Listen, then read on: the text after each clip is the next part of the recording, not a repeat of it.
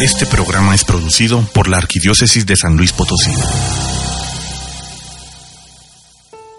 Espíritu de vida, que en un principio aleteabas en el abismo, ayuda a la humanidad de nuestro tiempo a comprender que solo donde entra la fe florecen la dignidad y la libertad, y toda la sociedad se construye la Pentecostés, que haces de la iglesia un solo cuerpo. Concédenos reconocer que también en nuestro tiempo muchas personas están en busca de la verdad sobre su existencia y sobre el mundo, dores de su alegría en el anuncio del Evangelio de Jesucristo, grano de trigo de Dios, que hace buena y eterna vida y asegura la abundancia de la cosecha. Amén.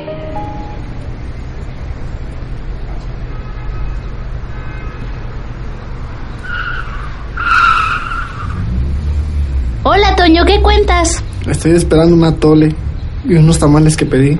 Bueno, oye, ¿sabes que este 2013 se celebra el Año de la Fe? Había escuchado algo. ¿Qué actividades se harán en torno a este acontecimiento? Creo que la iglesia nos estará ofreciendo las indulgencias plenarias, pero el nunca es tan temprano nos hablará sobre un rasgo especial que se vivirá en este tiempo, la fe. Comenzamos. Buenos días, queridos escuchas. ¿Cómo amanecieron en este domingo? El día de hoy estamos muy contentos de que nos acompañen en este, su programa Nunca es tan temprano y precisamente vamos a hablar sobre qué es la fe. Precisamente les recordamos que estamos viviendo el año de la fe. Pero antes de continuar, vamos a escuchar la cápsula de saludos a las radiodifusoras. Custodia Radio, en La Paz, Baja California Sur, por custodiaradio.net. Yeshua Radio en Puebla por yeshuaradio.net. Máxima FM en Perú a través del 87.9 de FM. Radio Clamor en Nueva York por radioclamor.com. Radio Querigma en Atlanta, Georgia a través de radioquerigma.net. Radio Luz de Cristo en Nueva Jersey a través de radioluzdecristo.com. Radio Nosara en Costa Rica a través del 1040 de AM y radionosara.com. Radio Siervos Misioneros en Villahermosa, Tabasco a través de radiosiervosmisioneros.net. Radio Vida en Abundancia en Washington por radiovidaenabundancia.net. Radio Fe Latina en Guatemala a través de radiofelatina.net. Y yo también les saludo en este domingo. Mi nombre es Araceli Macías y también mando saludo especial a Imagen que nos transmite todos los domingos a las 8 de la mañana por el 103.1 de FM. Así también mandamos saludos a los amigos de Radio Amigos Católicos que nos retransmiten en www.radioamigoscatólicos.com en la cabina de Monte Sinaí en Casa Ictus, Espacio de la Juventud. Y por supuesto, les agradecemos su agradable compañía en este domingo. Ya les comentaba que el programa va a tratar de la fe. Y antes de empezar, pues hay varias concepciones de lo que es la fe. Yo quisiera compartirles algunas que encontramos. Dice, la fe es la convicción profunda de las verdades de la religión. El que la posee vive bajo su influjo. Es una actitud que vive en todos los pormenores de su vida y da vida al cuerpo. ¿Qué tal, Chelis? Muy interesante. Yo te voy a decir lo que es el hombre de fe. El hombre de fe la manifiesta no solo en actos pasajeros, sino que la refleja en sus pensamientos, afectos, palabras y obras. Es decir, que hace a Cristo vivo en la existencia del hombre. Pues así es, y para seguir conociendo un poquito más de lo que es la fe, tenemos nuestra siguiente cápsula, ¿Sabías qué? ¿Cuándo inicia y cuándo termina el año de la fe? El año de la fe comienza el 11 de octubre de 2012 y se concluye el 24 de noviembre de 2013 con la solemnidad de nuestro Señor Jesucristo, Rey del Universo. El Papa eligió el 11 de octubre de 2012 como fecha de apertura porque en este día se cumplen dos grandes aniversarios, el 50 aniversario de la apertura del Concilio Vaticano II y el 20 aniversario de la promulgación del Catecismo de la Iglesia Católica. Ahí está nuestra cápsula y espero que hayan puesto mucha atención porque recuerden que este año estamos celebrando el año de la fe para que todos ustedes se pongan muy atentos en su parroquia y participen y celebren este año con mucha, mucha fe. Para esto te invitamos a que nos escribas en nuestro correo. Te recordamos, nunca es tan temprano, hotmail.com o llámanos al 812-6714. Recuerda, queremos saber que este programa llega hasta ti. Es el cover del programa del día de hoy. Llámanos 812-6714. Y bueno, a continuación tenemos en nuestra cabina la presencia del Padre Juan Jesús Priego, quien es párroco de María, Madre de Gracia. Además es escritor para varios periódicos y ha publicado algunos libros como La Sonrisa del Ángel, El Amor, la Muerte y el Tiempo. Además es maestro en el seminario y es licenciado en Ciencias de la Comunicación. Él nos ayudará a entender sobre el tema de este domingo. Bienvenido, Padre. Buenos días. Muchas gracias. Gracias por la invitación. Bueno, padre, y para comenzar con la entrevista, quisiéramos saber cómo se vive la fe en la vida diaria. Yo considero muy importante el, el último mensaje del Papa Benedicto. Fue como su discurso de despedida, el discurso, el, la humilía del miércoles de ceniza. Una de las cosas que nos dijo el Papa es, es esto que tenemos que tomar en cuenta y asimilar en nuestra espiritualidad.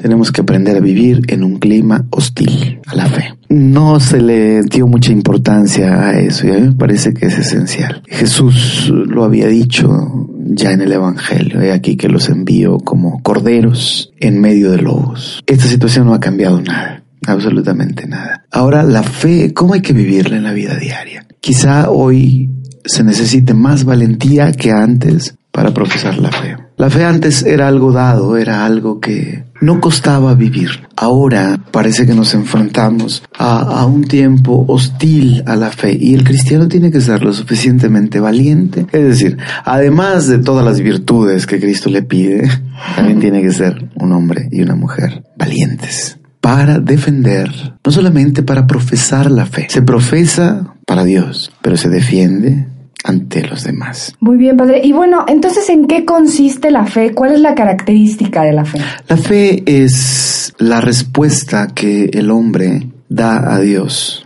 Es decir, Dios le habla a través de su palabra, a través de los acontecimientos de la vida, a través de la liturgia del otro, de etcétera, etcétera. Dios habla Dios maneja todos los lenguajes. Dios nos habla a través de un acontecimiento, a través de un paisaje especialmente bello, a través de una experiencia cumbre que se llama el amor o la muerte o el paso del tiempo. En fin, Dios nos está hablando constantemente. La fe es referirlo todo a Dios, es decir, responder a este Dios que nos habla, saber que es Él el que nos habla, quiero contar una, una, anécdota. Iba una vez una, esto es un caso verídico, iba una vez una, una familia a la Huasteca y pasando por aquella zona de los, eh, de los ingenios, el carro se resbala con un reguero de diésel en la carretera. Por supuesto, el carro empieza a irse para todas partes. El señor, que era muy reacio a las cuestiones de, de Dios y de la fe, pues para empezar, bueno, empieza a luchar con el con el volante eh, y se va el carro casi al precipicio. Lo detiene un as de caña que había estado, que se había quedado allí, de un camión cañero que lo había dejado por ahí tirado. Eso detuvo el automóvil de un precipicio altísimo. Wow. Y entonces, y le digo, porque me lo platicó la esposa. Cuando el señor se baja del, del, yo creo que sus niveles de glucosa estaban todos alterados. y cuando se baja del, del, del auto, le dice a su mujer, no cabe duda, te casaste con un as del volante. Ay, no puede ser. bueno, hay quien, sí, sí, nos da risa, porque hay quien no ve a Dios en nada. La fe es la capacidad, ese ojo interior que nos hace ver a Dios en todos los acontecimientos de la vida. No solamente en los milagrosos como este, sino en todas las circunstancias de la vida. Eh, no sé si, si me expliqué. Bueno, también hace rato nos decía este que los hombres deberían ser valientes. ¿Cómo es un hombre de fe? Bueno, respecto a la valentía, creo que el papado que hemos tenido ha sido un, un, papado martirial. Martirial en el sentido del testimonio, pero también de dolor, de cruz. Creo yo que estos son los nuevos signos de los tiempos. Que volvemos al tiempo en que ser cristiano ya no es algo que, que sea natural. Va a ser una opción, una opción radical, personal. A eso me refería yo a la valentía. Los ateos hablan, hablan y hablan muy fuerte. En cambio, nosotros los creyentes hasta ahorita hemos guardado un silencio muy respetuoso, muy respetuoso. No se nos trata con respeto, siento yo. No creo que nuestra fe les merezca reverencia, ni mucho menos. La tratan con desparpajo en los medios de comunicación. Eh, hacen comentarios sarcásticos. A mí me gusta hacer la comparación de que si a los primeros cristianos los perseguían eh, y los llevaban a los tribunales y los aventaban al circo y a las fieras, hoy la persecución adquiere, por supuesto que en la era de los medios, ¿verdad? Se trata de una persecución mediática. Es decir, ese constantemente estar eh, incitando a la sospecha a, a, las personas. El estar constantemente haciendo que desconfíen de sus pastores, de su fe, va mermando poco a poco. Y conste, lo digo con toda valentía y con todo lo que esto pueda significar para muchos. Creo yo que hay una especial especial mm, gana, diríamos, de, de sacar a los jóvenes de, de la iglesia, diríamos. Sí. Pero, pero conste, ah, eh, no sé si han leído ustedes eh, aquel cuento bellísimo, El flautista de Hamelin. Sí, claro. Claro. Me gusta comparar la situación actual con la de aquel pueblito infestado de ratas, de ratones. Para los que no se lo sepan, ahí va la historia rápidamente contada. En un pueblito de Europa empezó a, ver, empezaron a verse ratas por todas partes, ratones. La ama de, el ama de casa abría la alacena y veía ratones saliendo de las, de las, de las ollas y, y sacaba una pantufla para ponerse en la noche y de ahí salía un ratón. Entonces aquello era espantoso. No sabían los jefes del pueblo qué hacer hasta que llegó un hasta que llegó un, eh, vamos, un encantador, un flautista, un mago, ofreciendo curar al pueblo de aquella, de aquella invasión. Y por supuesto que cobró una cantidad estratosférica, pero lo pudo hacer.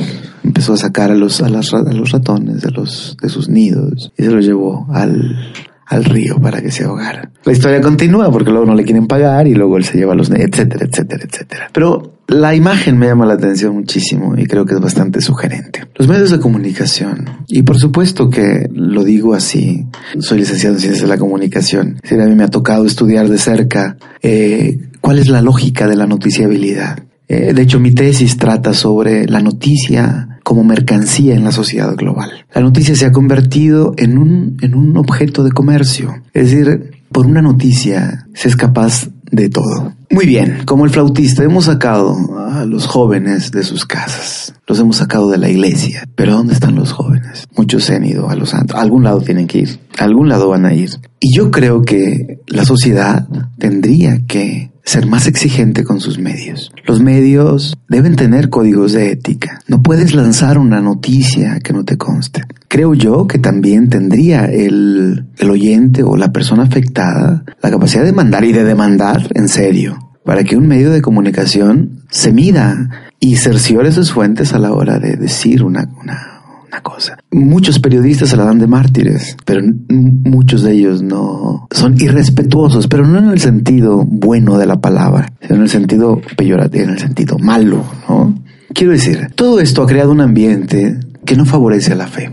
La gente está constantemente expuesta a ataques, a, ironías, a sospechas, y la fe se erosiona en la, en la sociedad. Con un resultado, con el resultado de que la sociedad, las calles se vuelven violentas, de que la familia se vuelve violenta, de que ahí donde Dios falta, decía San Agustín, Señor, lejos de ti me va mal.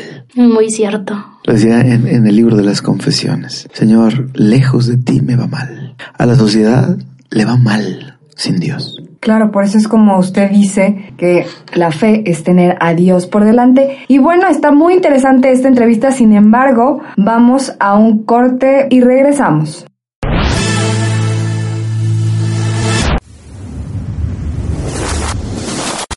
Algunas frases del documento Porta Fidei.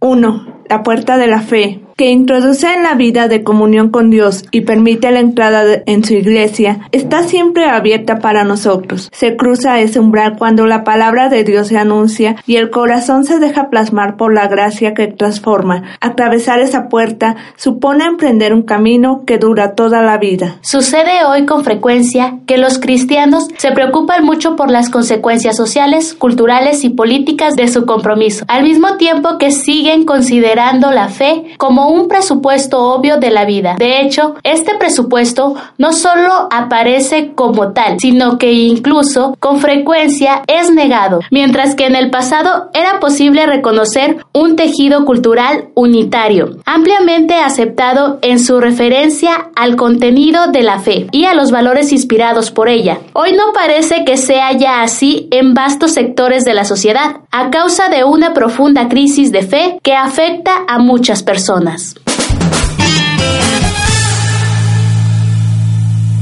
Regresamos y te recordamos el tema de nuestro programa, ¿qué es la fe? Con nuestro gran invitado, el Padre Juan Jesús Pliego.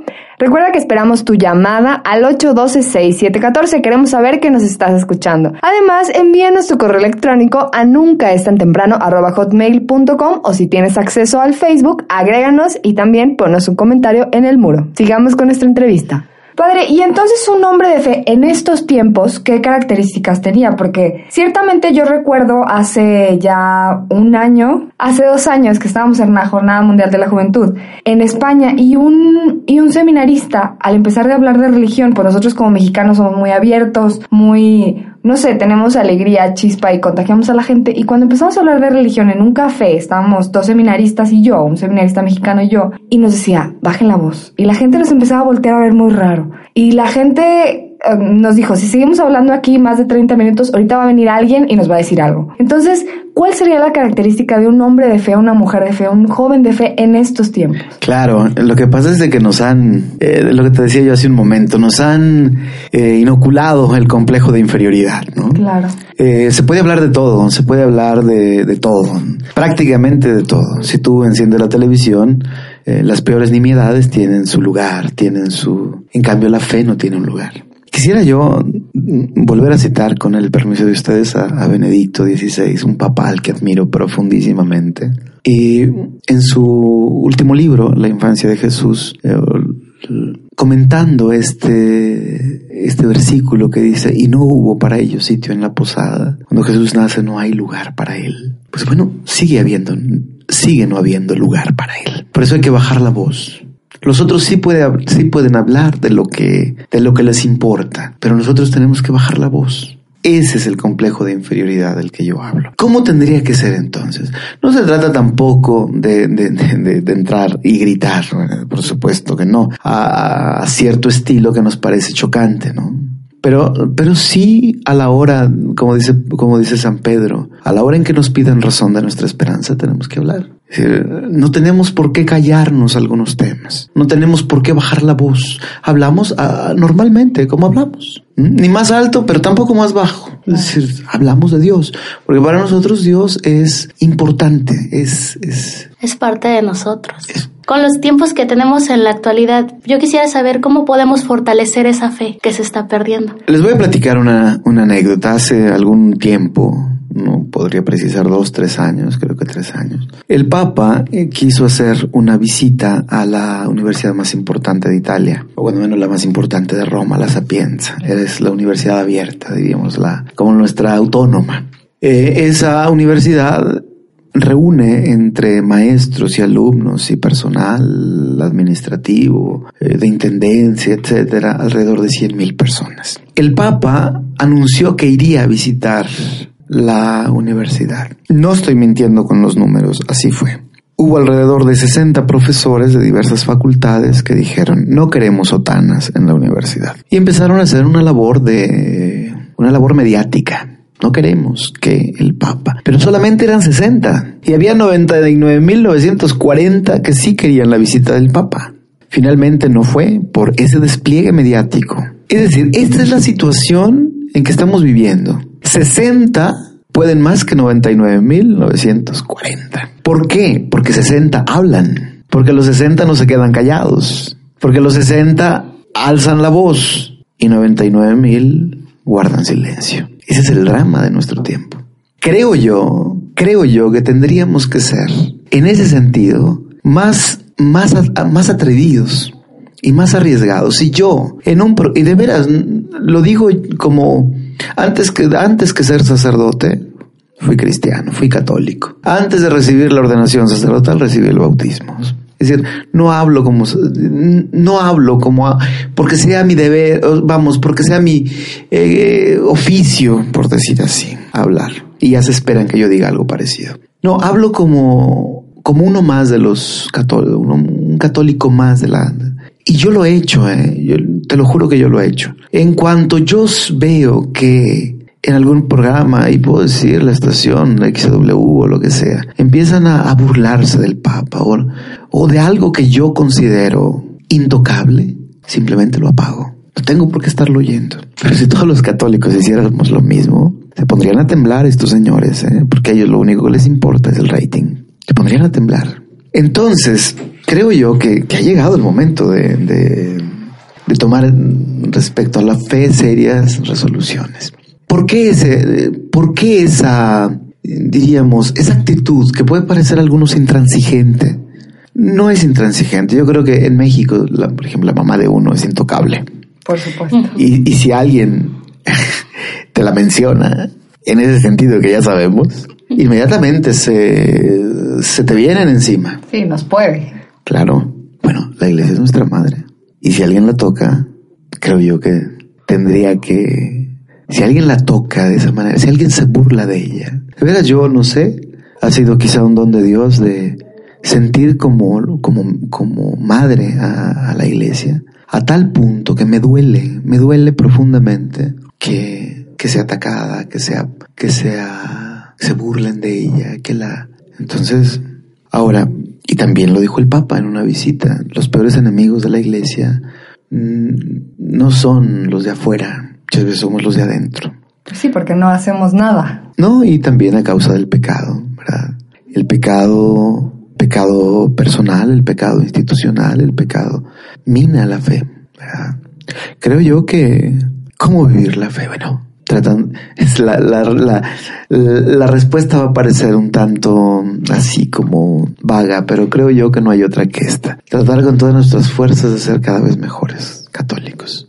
Es decir, evitando el pecado.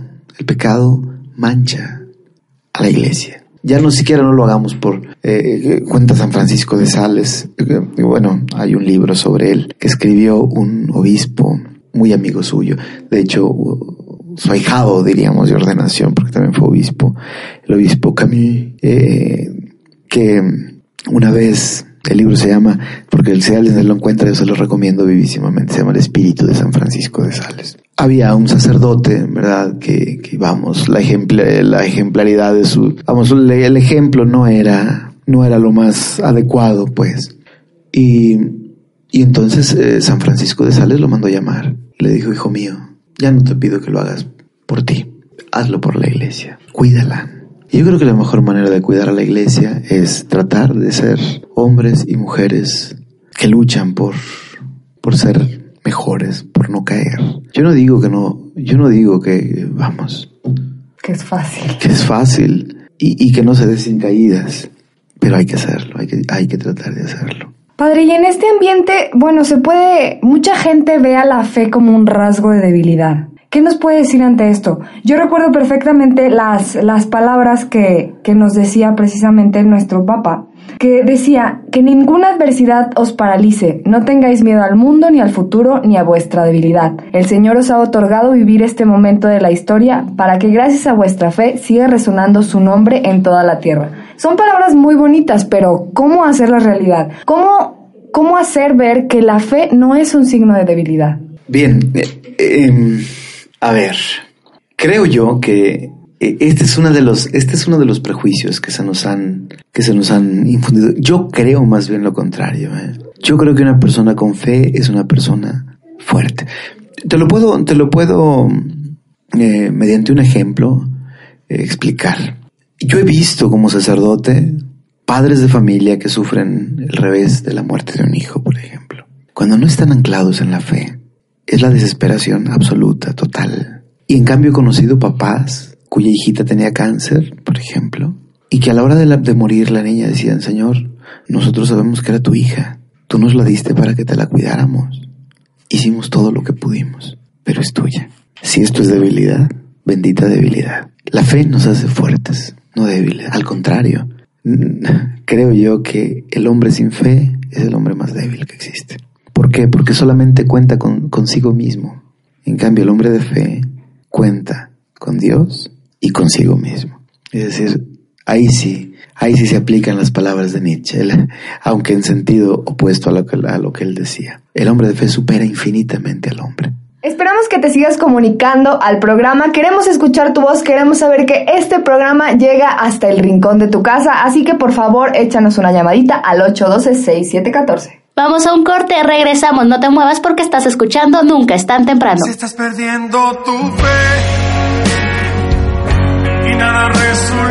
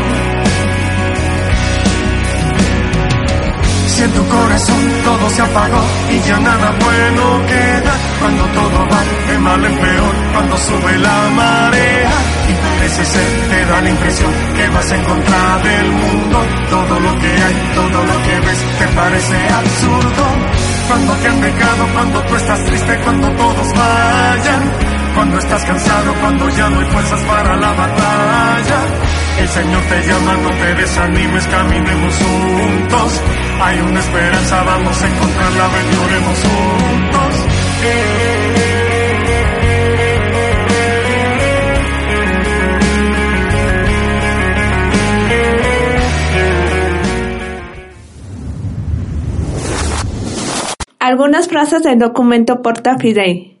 Debemos descubrir de nuevo el gusto de alimentarnos con la palabra de Dios, transmitida fielmente por la Iglesia, y el pan de la vida, ofrecido como sustento a todos los que son sus discípulos.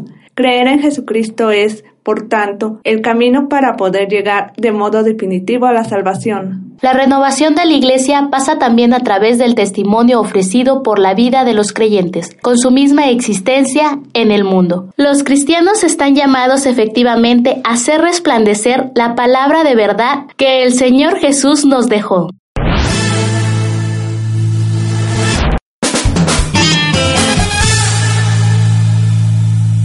Por continuar con nuestro programa del día de hoy. Estamos con el Padre Priego con el tema ¿Qué es la fe? Seguimos esperando tus llamadas, ya sabes, 812-6714. Tus mensajes a nuestro correo nunca es temprano hotmail.com para que compartas tus comentarios sobre este programa, dudas o sugerencias. Bueno, Padre, con todo lo que nos ha dicho, yo en realidad siempre he creído esa parte de que la fe se encuentra casi siempre. Bueno, en lo personal, creía que la fe regularmente para los que estamos dentro de la de la iglesia o que estamos un poco más acercados, muchas veces nos pasa desapercibida en nuestra vida cotidiana. Pero cuando nos tambaleamos por situaciones de la vida, es donde realmente vemos la fe y es lo que usted nos explicaba, donde realmente encontramos, ay, pues pasó por esto y las razones las tiene nuestro Señor y por alguna razón y por las situaciones en que Él nos quiere poner porque es inteligente. Yo quisiera saber si la fe nos hace libres ante la expresión que tenemos y que usted nos dijo que deberíamos de tener. La expresión no tanto de, de callarnos o decir las cosas o hacer promover nuestra fe, ya no en un medio masivo como tenemos ahora, sino con nuestros familiares, las personas que nos rodean, amigos, promover esta libertad que nosotros tenemos como cristianos y como personas de fe. ¿Cómo haríamos eso? ¿Cómo haríamos eso? Yo creo que cuando los demás vean la seriedad con que tratamos de vivir nuestra propia fe, ellos van a, preguntarse, ¿verdad? Alguna cosa. Es decir, no pueden pasar indiferente, no, no, no pueden eh, pasar a nuestro lado con indiferencia si, si nos ven viviendo nuestra fe. Cuando un papá da importancia a la fe, el hijo aprende a amar a Dios desde chico. En cambio, cuando el papá no tiene tiempo para Dios, el niño capta el mensaje y dice, Dios no merece la pena. Hay quienes aman a Dios de una manera muy intelectual, ¿eh? mm, solamente acá en la cabeza, pero a la hora de moverse, de, moverse por Él, no se mueven. No, padre, es que yo sí amo a Dios, pero jamás van a misa, pero jamás rezan, pero jamás, ¿sí? Entonces eso, no, no, que Dios te ponga en movimiento, ir a misa, e-, es no solamente encontrarte con Él, que por supuesto ese es el culmen de la vida cristiana, como dicen, como dice la iglesia, recibirlo, encontrarse con Él, estar con Él. Vengan los que estén agobiados y cansados por la cara, yo los aliviaré. Cuando vamos a misa, de veras experimentamos esa, esa sensación de, de descanso, de saber que nuestros problemas están en las manos de Dios. Pero para, para eso se necesita tomar te decía yo hace un momento, serias resoluciones. Es decir, en mi vida Dios es importante. Por lo tanto, voy a obrar en consecuencia. Si Dios es importante, yo le tengo que dar tiempo. Una vez un jovencito me preguntaba, oiga padre, ¿y, ¿y por qué hay que ir a misa si Dios ya sabe que lo queremos? Yo creo que no tenemos que demostrárselo, ¿o sí? Entonces yo le decía, a ver, a ver, vamos a ver, era un joven ya de prepa. ¿Tienes novia? Sí. Ella sabe que tú la quieres repente ya no la busques. ¿Por qué la buscas? Ya lo sabe. No, no, padre, pero pues es lo mismo. No se trata que Dios sepa. Dios, por supuesto, que conoce nuestros corazones y sabe lo que hay en ellos. No se trata de eso, se trata de que, no se trata de que Dios me ame, porque yo sé que me ama. Se trata de que yo ame también a Dios y que, y que me ponga en movimiento por Él.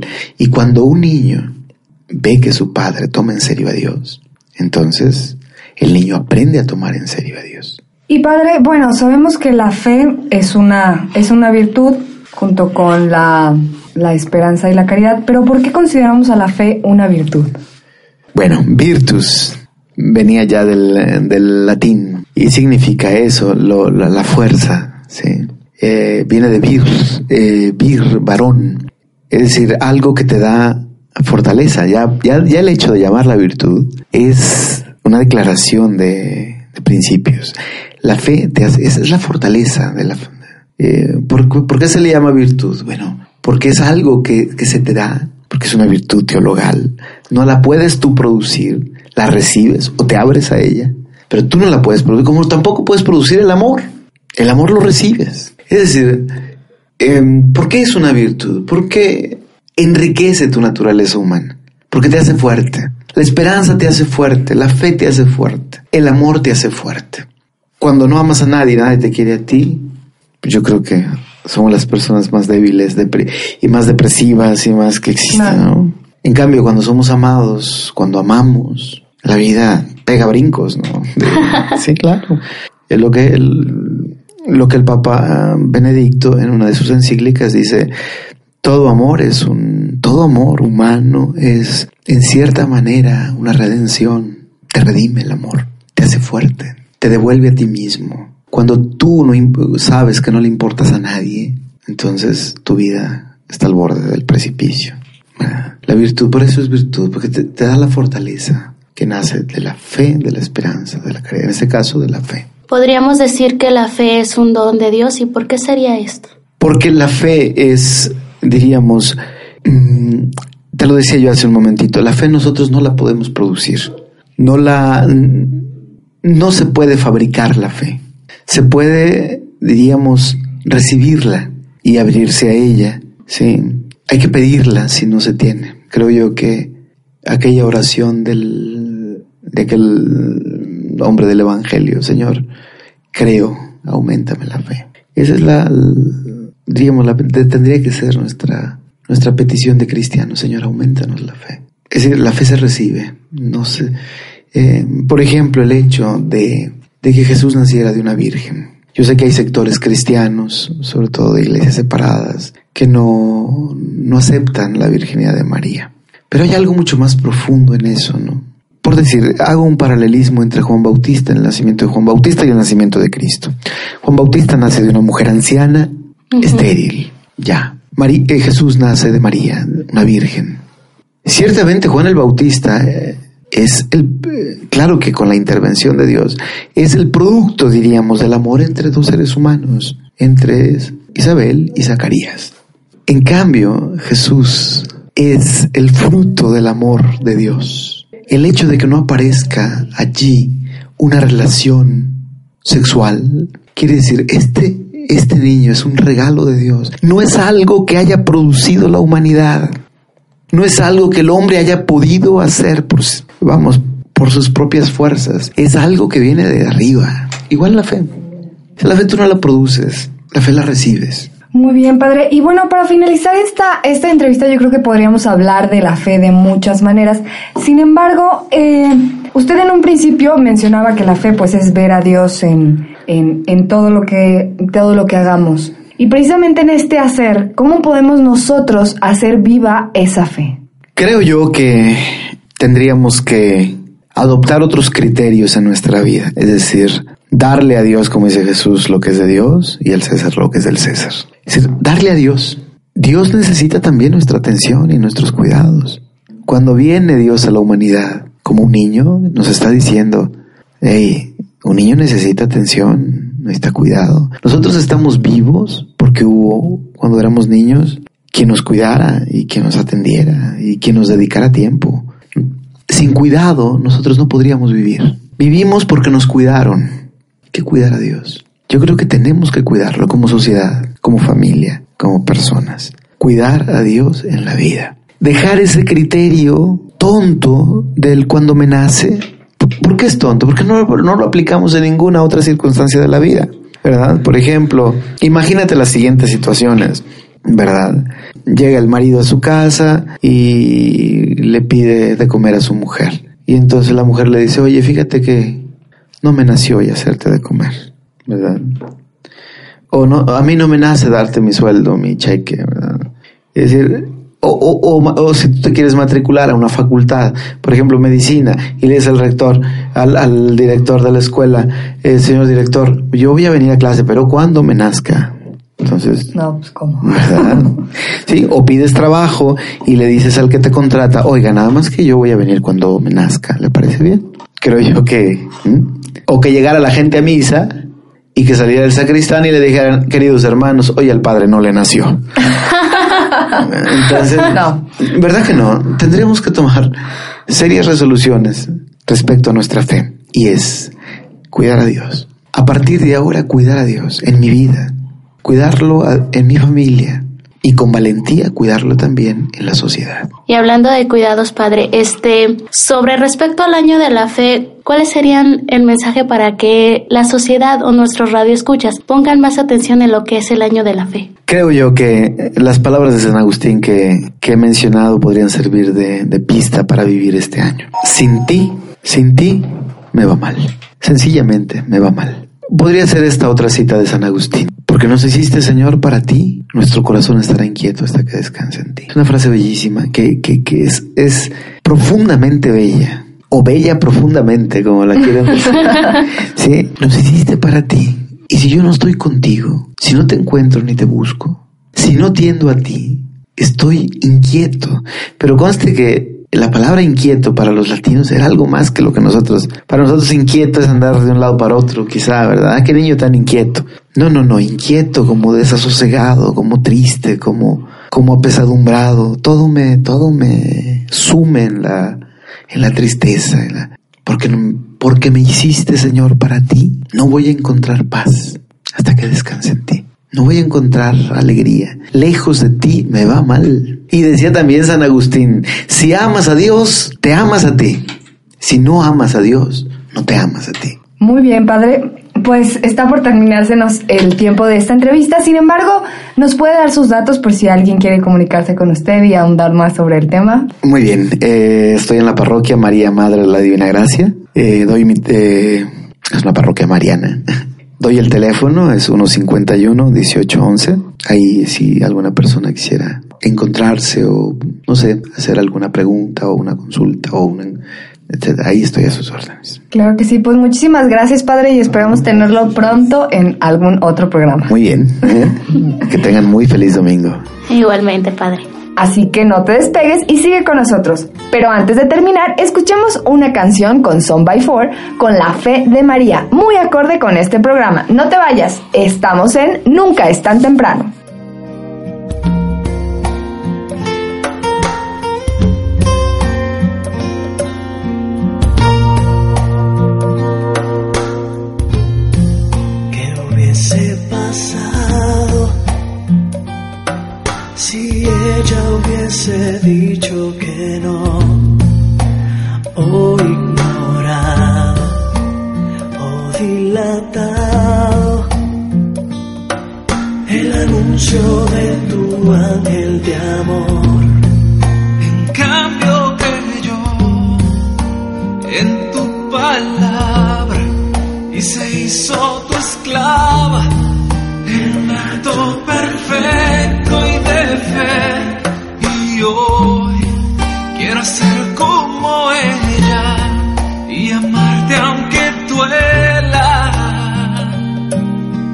Espinas y el camino de la cruz.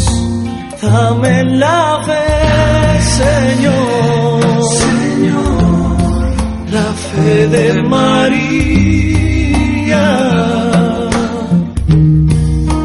Para decirte sí. Un sí sin medidas.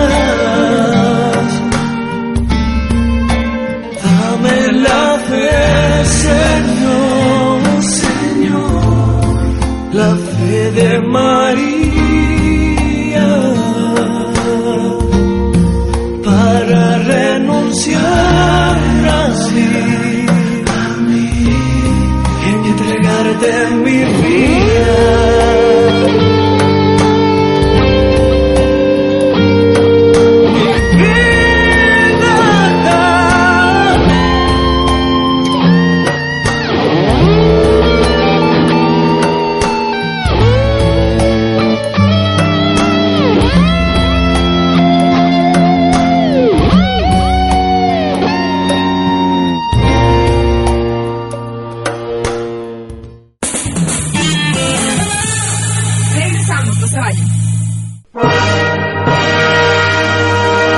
En voz de los padres de la Iglesia. El cristiano guarda su fe ante todas las cosas, porque salvando esta, fácilmente guardará o reparará las demás virtudes. Crisóstomo. La fe excluye lo dudoso, tiene lo cierto, asegura lo prometido. El que la posee es dichoso, el que la abandona, desgraciado. La fe no ejercitada pronto desfallece. San Gregorio. Aquel que cree en la verdad, ejercita con sus obras lo que cree.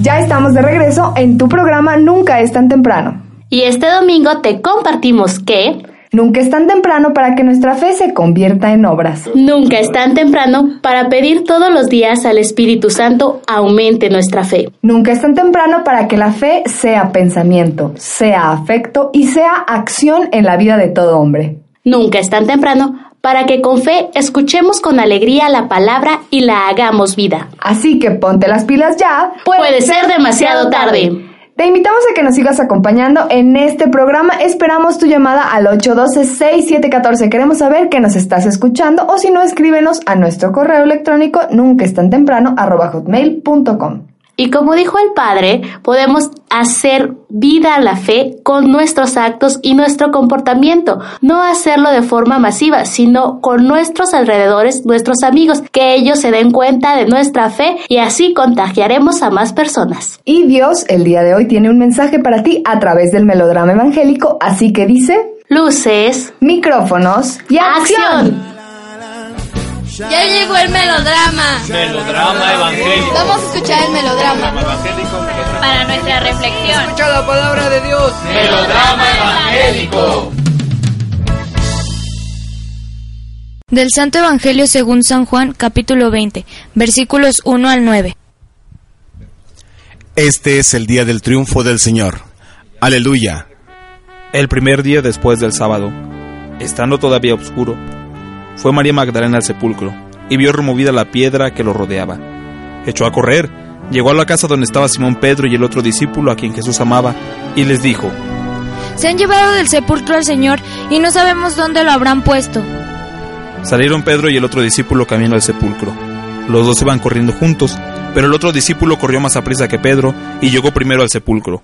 E inclinándose, miró los lienzos puestos en el suelo, pero no entró. En eso llegó también Simón Pedro, que lo venía siguiendo, y entró en el sepulcro. Contempló los lienzos puestos en el suelo y el sudario, que había estado sobre la cabeza de Jesús, pero no con los lienzos en el suelo, sino doblado en sitio aparte. Entonces entró también el otro discípulo, el que había llegado primero al sepulcro, y vio y creyó, porque hasta entonces no habían entendido las escrituras, según las cuales Jesús debía resucitar de entre los muertos. Para nuestra reflexión. Es su servidor el Padre Roberto Mena, siervo misionero de la Santísima Trinidad. Ya nos encontramos en el domingo de la Pascua de la Resurrección y las lecturas correspondientes son de Hechos 10, 34 y del 37 al 43. La segunda lectura Colosenses 3, 1, 4 y el Evangelio de San Juan capítulo 20 en los versos del 1 al 9. Jesús ha resucitado. Sí, el Señor está vivo. Esta es nuestra certeza y de esta realidad parte toda la fe, toda la alegría, toda la reflexión. Por eso la Pascua es un día diverso de todos los otros días, un día de novedad absoluta, un día en el cual la tumba fue encontrada inexplicablemente vacía. Los lienzos que envolvían el cuerpo del crucificado se presentaban intactos y tirados en el suelo por la desaparición del cadáver. El apóstol Juan, testigo de este hecho junto con Pedro, lo ha relatado con precisión de cronista, dice, vio los lienzos en el suelo. Pero este hecho por sí solo no dice la novedad de la Pascua. De hecho, no solo fue encontrada la tumba vacía, sino que el muerto que estaba en dicha tumba se ha presentado vivo, con su cuerpo transformado. Ya jamás podrá ser agredido por el sufrimiento o por la maldad de los hombres. El párrafo que nos relata esta buena noticia puede ser dividido en dos secciones. En la primera escena tenemos de protagonista María Magdalena, mientras que en la segunda los protagonistas son Pedro y el otro discípulo, aquel que Jesús amaba. Al centro está la tumba abierta, causa por la cual la mujer corre a avisar a los dos discípulos. El pasaje inicia con una indicación temporal. Magdalena va al sepulcro por la madrugada, estando todavía muy oscuro. Es más probable que el todavía muy oscuro haya sido escrito para darnos a entender la situación en la que se encontraban los discípulos después de la muerte de Jesús. Están en las tinieblas de la noche, en la oscuridad, porque aquel que es la luz les ha sido arrebatado. El verbo ver tiene una función muy importante en este párrafo, por lo que es necesario prestarle atención. María Magdalena ve el sepulcro abierto, ve la piedra removida, por lo que deduce que alguien se llevó el cuerpo de Jesús, puesto que esto era lo único que quedaba de él, una tumba abierta. La mujer no siente ni siquiera la necesidad de entrar para comprobar su intuición, sino que corre a avisar a los apóstoles Pedro y Juan los dos únicos discípulos mencionados por el cuarto evangelista en la narración de la pasión, para el discípulo amado y para Pedro. Ante los apóstoles Magdalena no dice aquello que ha visto, la tumba abierta y la piedra removida, sino que les cuenta solo la desconsolante conclusión a la cual llegó, se han llevado del sepulcro al Señor. La prisa que invadió a Magdalena ahora también se apodera de estos apóstoles que corren al sepulcro para verificar lo escuchado. Corren dejando a sus espaldas el propio dolor, el sentido de culpa de Pedro por haber negado al amigo, por haber ofendido al maestro. Ahora eso ya no importa, todo ha quedado atrás, todo ha sido superado. El discípulo que llega primero ve los lienzos por tierra, mientras que Pedro una vez que entra al sepulcro ve también el sudario doblado y puesto en un lugar aparte. Juan y Pedro encontraron los lienzos que envolvían a Jesús. No es un signo explícito, no es una manifestación fulgurante, no es un gesto asombroso. La fe obliga a atreverse, a comprometerse, a optar. La fe no se impone. También hoy Jesús pide ver los signos, aunque a veces impalpables, a través de los cuales se hace presente. Jesús está vivo, ese es el mensaje de hoy.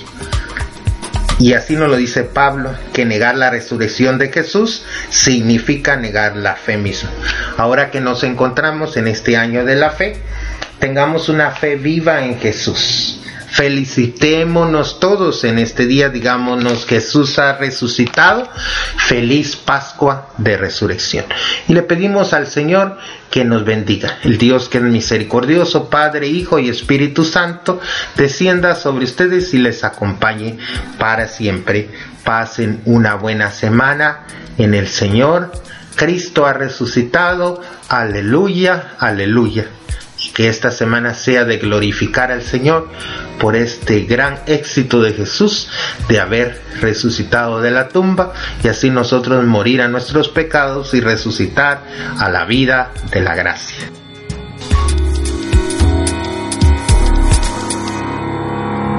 Agradecemos al sacerdote Roberto Mena, quien con mucho gusto nos dio su comentario al Evangelio del día de hoy, así como también agradecemos al equipo que se esfuerza cada domingo para traernos nuestro melodrama evangélico. Y es así como llegamos al momento de los saludos. Yo quiero mandar un saludo muy grande a Angelina Loyo Garza, a Montserrat Loredo, a Marita Núñez y a Silvia Palomo. También mandamos saludos a Hortensia Pérez, María Luisa Leija Martínez, Magdalena Bravo. También un saludo muy grande hasta la colonia Jardines de Oriente, donde nos escucha la señora Julia.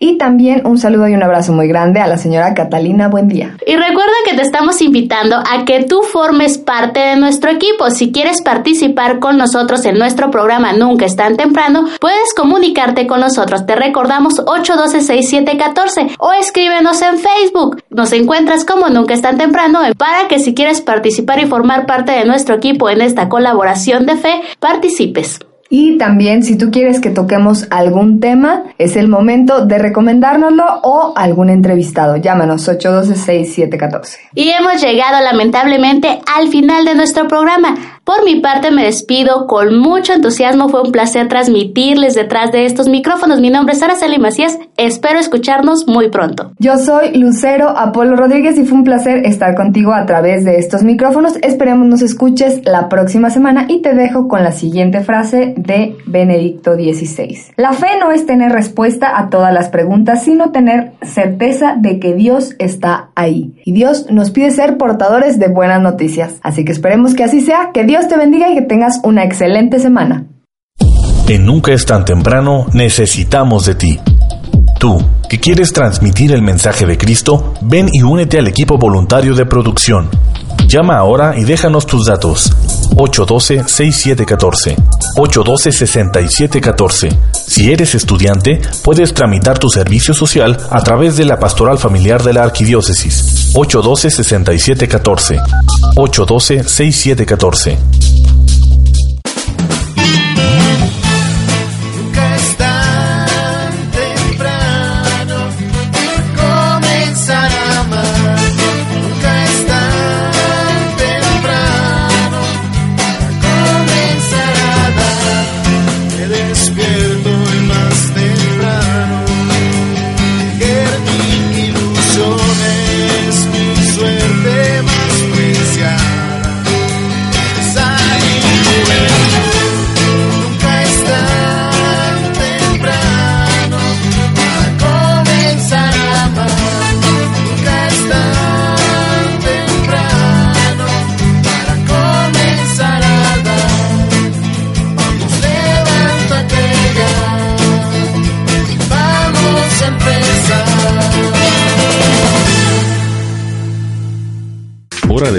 Para energizar el día?